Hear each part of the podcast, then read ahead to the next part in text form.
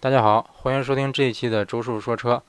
嗯，咱很长时间没有回答过问题了哈。其实这个一直一直有朋友在后台跟周叔提问，包括在微信里啊，包括在微博上啊，一直有一直有人提问。然后这个因为因为在在在在家这段时间也没怎么录这方面的节目，所以说我一般就是直接私信回了。嗯，我发现其实他这个有些朋友问的问题还是挺有代表性的啊，所以决定我还是把这个问题放到节目里说一说。然后简单汇总了一下啊，这个挑了几个比较有比较有针对性的问题。呃，第一个问题，这个奇瑞的艾瑞泽五怎么样？然后同级别的吉利帝豪和长安逸动有哪些优势优劣？嗯，先说艾瑞泽五吧。这个其实艾艾瑞泽五我印象特别深，就是严汽车之家的严闯，他在这个微博里发了一条微博说。好像是说这个也是有有听友问他，不是有有这观观众问他说这个这艾瑞泽五这个车怎么样？然后他回答说听我的，别买。然后人问他什么原因，他也不说。然后到后来他好像还因为这个事儿受到受到处分，还被领导批了。到后来他他这个曝光了，说因为这个艾瑞泽五这款车在他们进行这个加速测试的过程中，这车的油门踏板断了。这我觉得可是个大毛病啊！这个也不知道是是他那个车本身的问题，还是一个通病。反正如果是通病的话，那这车就就就反正我是不敢买啊！你开一开油门断了，怎么开的？是不是？反正而且我我之前嗯怎么说呢？对奇瑞可能有点成见啊。但是，但是现在这个我这也去去奇瑞奇瑞试两款车，确实进步不小啊。但是我个人还是。觉得说这个艾瑞泽五在它这油门断裂这这个事儿出现一个明朗的结果之前，建议您还是先别考虑这款车啊。然后这个你后来提到的两款车，地利吉利这个吉利帝豪和长安逸动啊，这两款车其实怎么说呢？问的人倒是不少。那咱简单做做对比吧。他们这两这两款车对比有什么优劣？嗯，你是说他俩对比，还是说跟艾瑞泽五对比？那那简单说他俩对比吧。嗯，那先说长安逸动吧。啊，这个最近长安它的这个它它的很多车的底盘研发都是放到欧洲去研发了，所以说现在长安车它有一些这个它的底盘调教方面啊，这感觉进步不是不小，车开起来也有一点这个欧洲车范儿了，就是开起来有点像德系车。所以说这个长安逸动这个车也是，它体现体现的比较明显，它的行驶质感整体就比这个吉利帝豪要要强一些。嗯，但是强不了。强不了多少，反正肯定是你能感觉出来，呃，但你说能不能强出个档次来，这这些也难说。嗯，整整体来说就是它的行驶质感不错，嗯，转向手感也挺好。然后它这个，比如说它的手动变手动变速箱，我估计你考虑这款车应该不会是考虑自自动吧，是不是？应该考虑的是手动挡。嗯，它这个离它的离离合器这个，它这个半联动这个点儿，我感感觉是这高度非常适中，就是开起来比比较比较容易上手，比较舒服。然后它的手动变速箱，这个它这五档手动，呃，换挡的这个感觉不错，也有吸入感。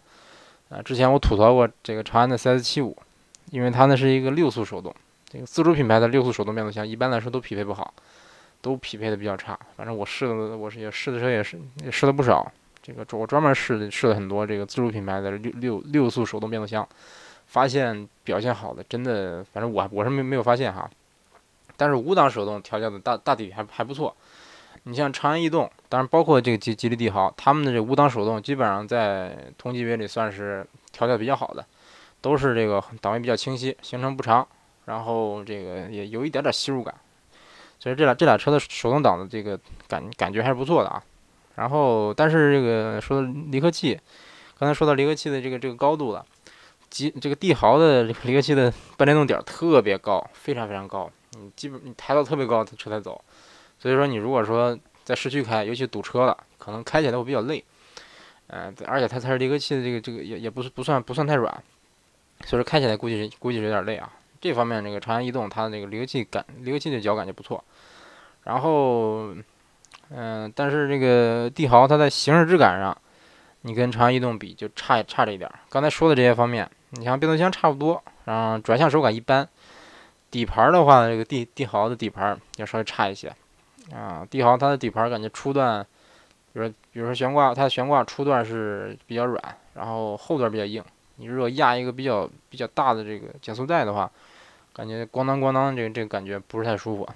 然后这长安逸动它的底盘调教就就就好得多了，嗯，比帝豪可能能强出，可能强出半个档次，或者强出一个档次。反正反正你开这个车，明显感觉逸动的这个底盘非常不错，嗯，也开开开着还算比较舒服。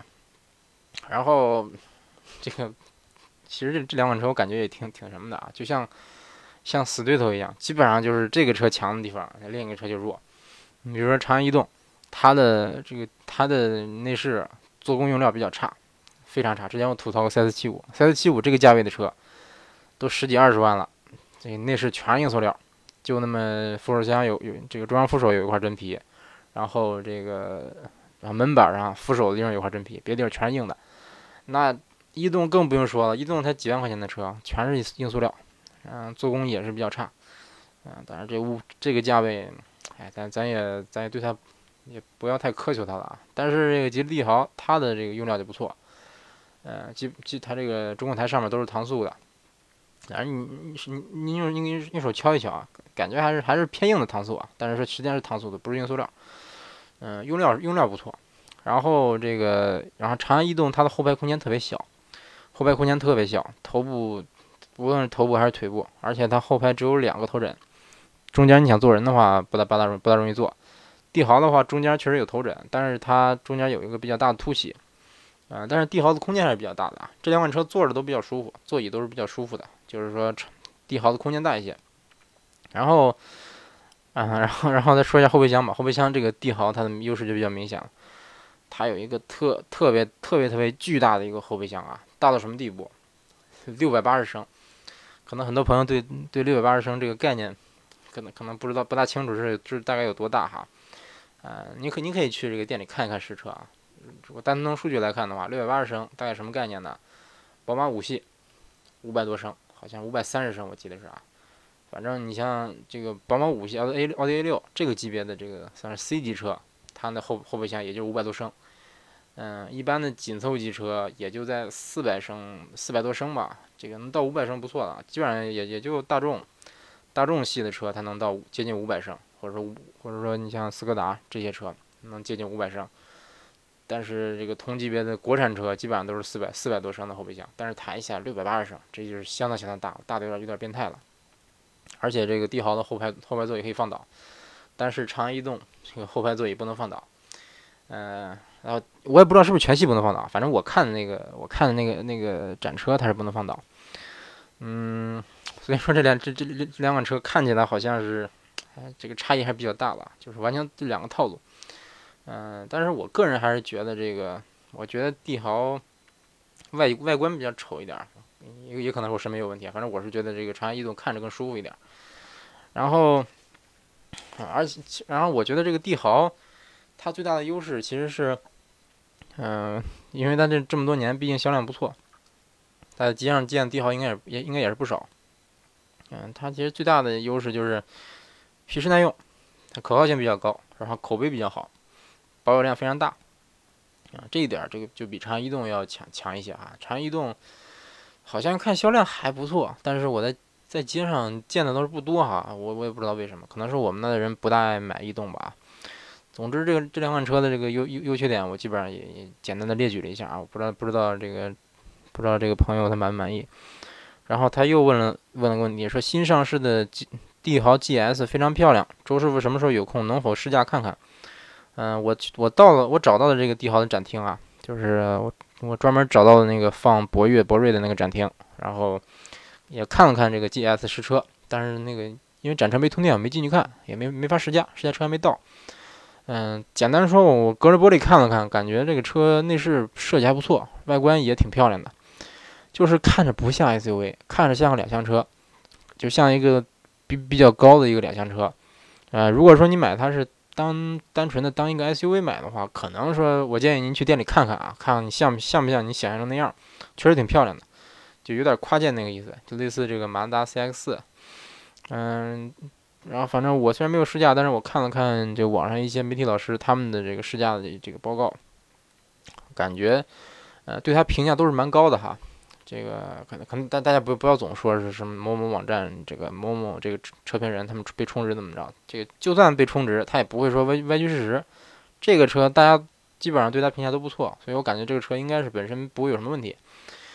嗯，应我我觉得这个车算是挺不错的一款车啊，未来的销量肯定不会差，肯定是不会差。我我去这个去年吉利试了这个博越和博瑞，嗯，以后这个以后专门找一期节目说一下啊，这两款车都不错。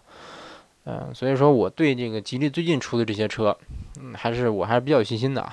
嗯，真真的不不是说不是说这个，不是说周叔偏袒他啊，也甭甭说我被被充值啊，这个完全没有被充值，真的就是吉利最最近这几年做，最近这两年，自从他收购沃尔沃以后出的这这些车，真的是不错，真的是这个用心做了的啊。但是因为它这个帝豪出的比较早，所以说。嗯，所以说这个跟跟你像你像驾驶质感是方面跟这个逸动有差距，所以说这位朋友具体怎么选，我还是建议你去试驾对比，去去店里这个两两两款车你都进去坐坐，然后开一开，对比对比，看自己喜欢哪款。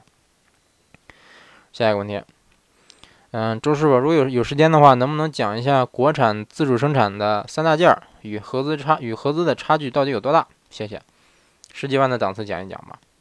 嗯，这个这个问题问的问的好。三大件说的就是发动机、变速箱、底盘。嗯，长这一一直以来大家都觉得说自主品牌的这这些厂商，觉得他们三大件儿跟不上。最大的问题在三大件儿啊，它你说配置、外形设计什么的都不是问题，确实这么说有道理哈。因为你像你像比如说这个，嗯，常有人说合资车配置低。然后和这个国产国产车，就是自主品牌的这些这些车型，它的配置都高的不行。什么比什么合资车几十万车型上看不到的配置，你这十十万十万的车型上就能给能给你配齐了，你要什么有什么。但是你说自主品牌哪个车能给你弄一个比较好的发动机出来？就是完完完全全自主研发一个发动机出来，自主研发变速箱出来，研发一个没有问题而且这个用户体验不错的变速变速箱出来。呃，能做到这样的这个车企其实不多，更别说这个底盘了。因为底盘调教是一个非常非常深的一个功夫。你像合资厂商，他们这个合资厂商，简单就是说自主品牌跟国外的厂商合资，他是把这个国外的这些品牌他们的生产线引入，然后在国内装配，嗯，生产。换句话说，生产线还是国外的，但是人家这些国外的品牌，他们毕竟是年数比比咱这个研发车的经验比咱多。所以说，他们研发出来的这个有，我感觉最主要的是在这个，也也主要就体现在三大件、三大件儿上。它最主要的优势也也就在这些方面啊。当然，其他的你像这个行驶质感的，什么整车隔音的什么的，其一当然当然也是肯定有影响。嗯，你说你问我差这个差距到底有多大，这个真不好说。这个肯定是有差距，差距在逐年缩小，而且这个自主品牌追上的追上的这个追他们的速度挺快的啊。但是我指的主要是底盘儿。嗯，变速箱和发动机，这个我感觉哈，我我不太好说啊，因为这个你你像这个自主品牌，它也是有好有坏，有一些自主品品牌完全没有说自主研发发动机的能力，完全没有说研发发动这个变速箱的能力，它基本上就是还是要去买日日系厂商的发动机，比如说买那个沈飞三菱的这个发动机，这个好多自自主品牌都在用，或者说给它加个涡轮就就加个涡轮呐，变 1.5T 啊。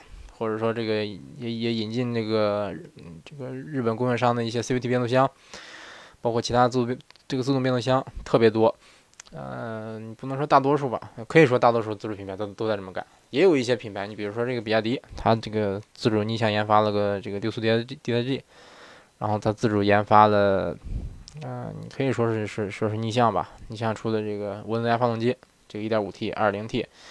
嗯，有这个能有这样的研发能力的自主品牌也当然有。你像这个一些大厂，你比如说奇瑞啊，像长安呐、吉利啊，嗯，你像比亚迪啊，包括一些有这个一些所谓的合资自主品牌，就是它有一定的合资背景的一些自主品牌。你像荣威、上汽荣威、上汽名爵，嗯，包括这个，包括这个，哎，我突然间忘了名字，奇瑞的那个牌子叫什么啊？对，观致。你像这些自主品牌，它的这些。研发能力就比比其他的那些乱七八糟的牌子要强很多，要强的多得多。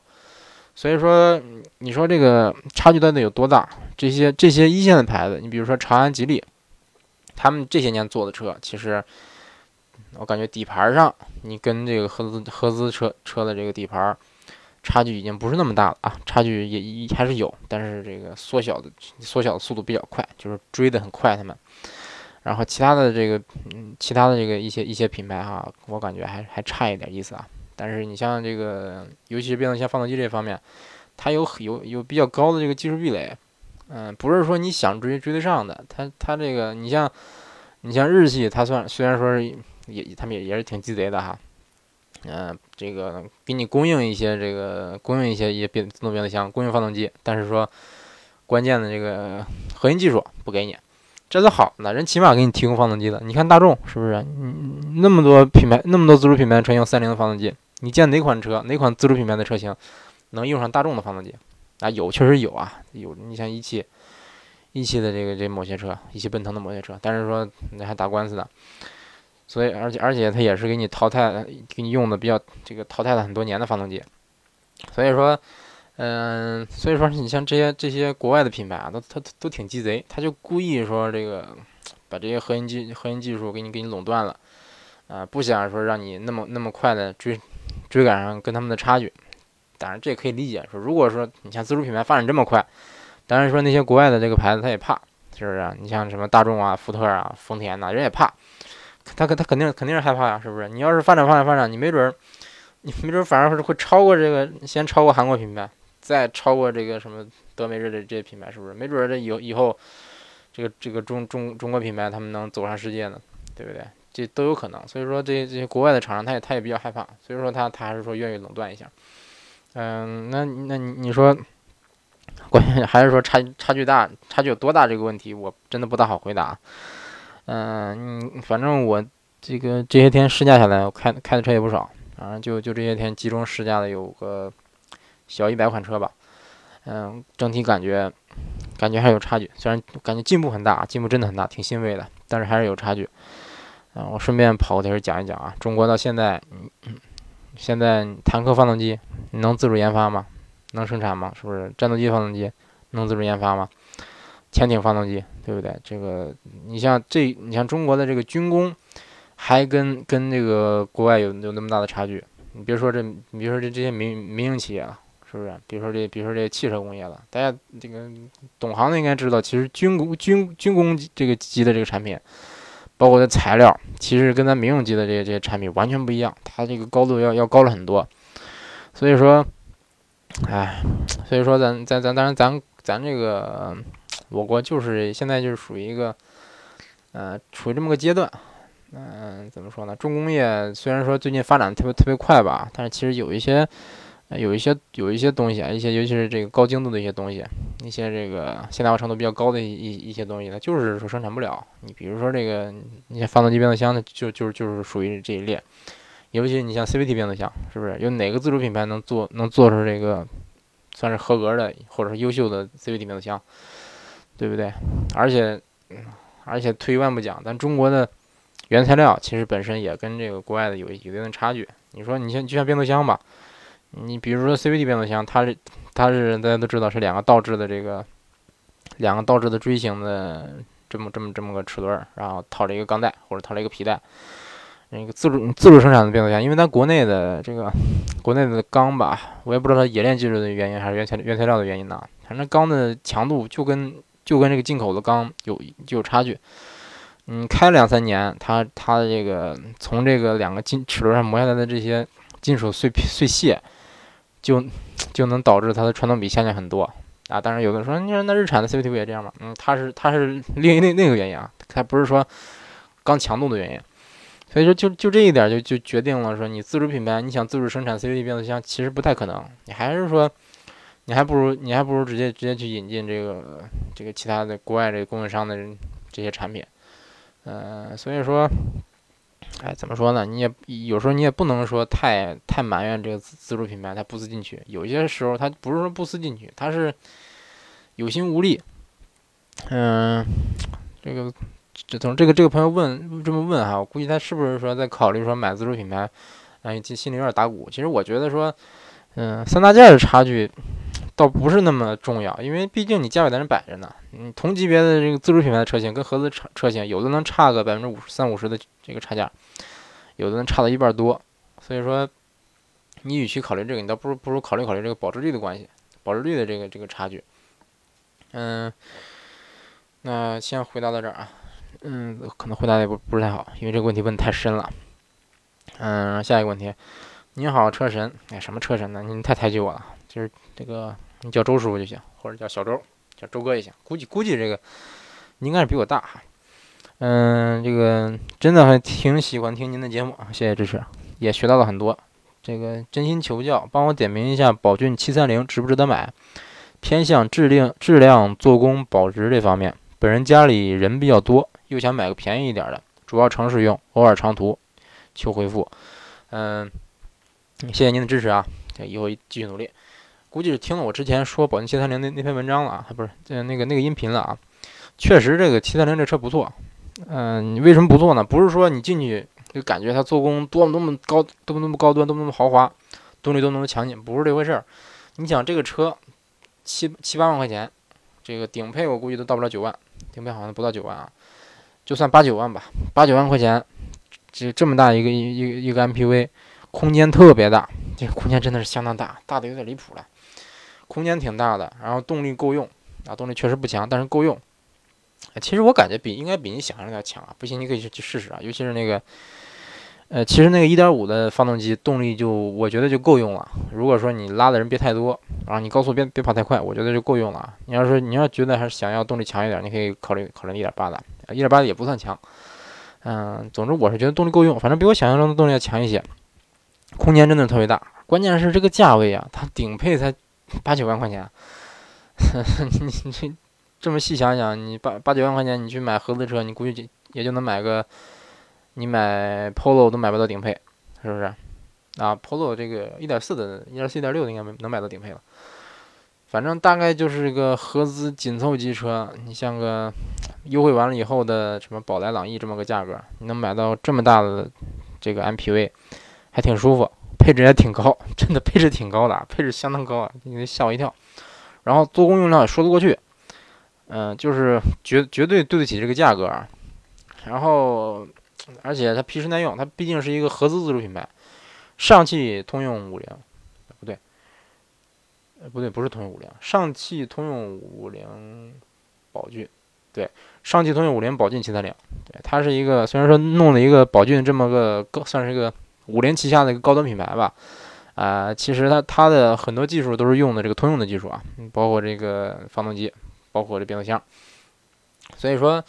呃，咱所以说，其实我觉得这个车性价比是相当高的啊，因为其他的这个合资自自主品牌，你比如说一汽奔腾 B 七零，它卖的基本上跟马六差不多价，虽然说底盘差不多，也是用的老马六的底盘。嗯，这么看来，感觉这个七三零，包括这个五六零，其实相当实惠的，但是人销量销量确实挺大，销量好是有原因的。这个咱像是宝骏，像五菱啊，这也是中国的除了大众以外的另一神车了。就是卖的好，我感觉也是也是有道理。嗯，而另外哈，这个我想吐槽一下，不是吐槽一下，爆个料。其实这个宝骏的一些车型，它它卖卖到非洲、卖到埃及是挂的雪佛兰标的。也就是说，如果你以后到埃及，你有可能看到挂雪佛兰标的宝骏七三零，这个人你你就得当雪佛兰卖了。你就像咱国内的赛欧，其实在韩国是大宇的车，到中国贴了雪佛兰标，当雪佛兰卖了。估计你在，估计你在这个埃及的汽车之家上，埃及版汽车之家上，可能也也有一些键盘车人在争论，说啊，我们雪我们雪佛兰，我们雪佛兰宝骏七三零不是，我们雪佛兰七三零怎么怎么样怎么样？然后另一个自以为懂车的车，这个键盘车可能说啊，你们这个这是中国产的，这是宝骏怎么着怎么着？其实哎，其实我感觉没什么意义，就这这个这个价位，我感觉能买到这样的车已经相当不错了啊，就而且。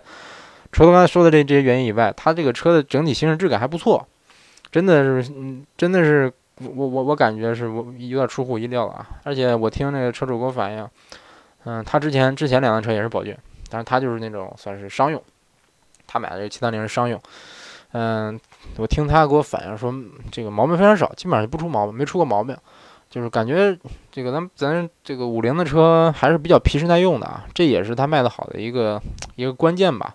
嗯，另外是保有量大。这个这个朋友问了，说说这个质量的质量、做工、保值这方面，做工的话对得起这个价格啊，在在同级别里做工算不错的。嗯，但你别拿别拿去跟这个什么几十万的车比，但这个做工其实其实说得过去。然后这个保值，嗯，保值率我感觉我感觉应应该算是比较保值了，毕竟它保有量比较大。嗯，而且这个车我感觉你可以完全可以踏踏实实的这个开几年，嗯，你也也不用说急着卖，因为这个车买这个车就是一般都考虑回回本。这个像这位朋友他他就偶尔可能是城市用，偶尔长途，嗯，你拉拉人，偶尔带带全家出去玩一玩，其实是挺挺这个感觉挺不错的。你像我那次那次这个坐七三零应该是走了三百公里，我是坐第二排，嗯，挺舒服的倒是。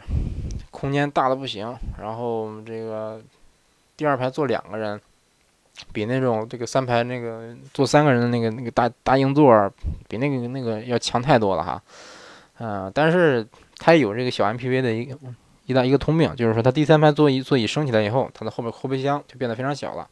如果说你真的是坐满七个人，或者说六个人出行的话，呃，如果是长途旅行哈，比如说你出去要住几天的话，你估计六个六七个人的行李应该是放不开。大概就能放一个书，两两个书包，那么大那么大的空间，你可以去店里看一看啊。空间是很大，但是他把这空间都都怼到这个第二排的这个腿部了，第二第二三排腿部空间了，二三排的腿部空间都不错，头部空间也不错。你像我这个身高，我这体重，周叔这次回国又胖了啊，胖了二十斤，现在二百多二百一十多斤了。嗯，这个身高坐第三排完全不憋屈，坐头部什么腿部空间都不错。这个像像。一个车坐七个周师傅，七个周师傅也够呛。反正坐六个周师傅，绝对算算是，绝对是不不会说觉得难受，啊，所以说我觉得这个七三零还是蛮符合您的要求的。而且你你是你想这个，它比较比较这个追求经济实用，你像比比它更实惠的这个 MPV，我感觉找不到了，应该找不到了。嗯，那行，简单就简单说这些吧。啊，对，而且它它它的油耗也不算高，七三零的油耗也不算高啊。嗯，当然，多少个来着？车主跟我说，他他跟我说他好像是八个八个多点儿。嗯，因为他他经常经常拉的人比较多。嗯，估计反正这个这个一个人开一个油耗，反正这个车绝对不算费油，毕竟那么大一车呢，是不是？那行，这个问题先说到这儿，下一个问题。嗯，周师傅，新思域新思域六 MT 值得买吗？嗯，这个我。我上期节目里说过没有？应该是说过啊。对，可能有很多这个追求运动的朋友可能会考虑这个新思域六 MT，因为这个价位的这个紧凑级车里边有六 MT 的有六速手动车车型的这个车不多，而且这个新思域的六速手动车型是十二万九千九，它的标配的配置太多了。这个你而且还是个一点五 T 的功率不错的一个发动机，动力动力的同级别里也算最强的。反正我是觉得相当值得买，因为你这个价位。你去买速腾最低配，一点四 T 速腾最低配多少钱？是不是还买不到呢？优惠完了也买不到，而且它它配置还比速腾高那么多，我是觉得值得买。但是说你等的时间比较长，等的时间这个是会稍微长一些啊。嗯，毕竟说这个定手动挡的人不是那么多。嗯，下一个问题，周师傅高尔夫嘉旅怎么样？哎，周师傅还真到这个店里看了看啊，正好那那天好像是好像是展车到的第一天我就去了。然后去进展车里边看，进展车里边坐了坐，然后到处摸了摸，感觉还没试驾，我倒没有试驾这个车，因为不是太喜欢这个车。我觉得买高尔夫你就踏踏实实买这个原版高尔夫多好，是不是？你买个这个嘉旅，反正我看这个车，这个外形我不是太喜欢，嗯，感觉比较臃肿。你说是旅行车吧，又没那么长，然后你说它是个，嗯，它只能说是旅行车了。你要说它是普通版高尔夫，说两厢车呢。它它又长了点，然后后备箱比普通高尔夫要大了一些，但是又没有想象中那么大。嗯，你要说它有七座也行，它没七座。我是觉得你高尔夫弄个旅行版，做弄个七座版多好，是不是？你七座版上就就涂完了，是不是？但是你这个，反正我反正我看的时候还没有七座版，我就挺纳闷儿。你说这个车定位怎么定这么尴尬？它配置倒是比高尔夫整体要高一些，高得多。嗯，这车怎么样？我是感觉，反正我个人觉得。我就是挺挺纳闷儿，说它它是怎么定位的？他他的这个用户群体，它的这个潜在用用户群是怎么样的一群人？什么样的人会选择这个嘉旅呢？他是想买个高尔夫，嫌高尔夫配置低吗？还是觉得普通高尔夫不好看？反正我是觉得这个现在的高七外形和内饰都蛮蛮漂亮的。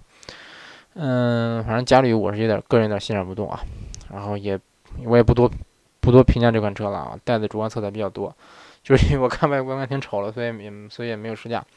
呃，我第一次去的时候也没试驾车。啊，看还有别的问题吗？啊，没了，这最后一个问题。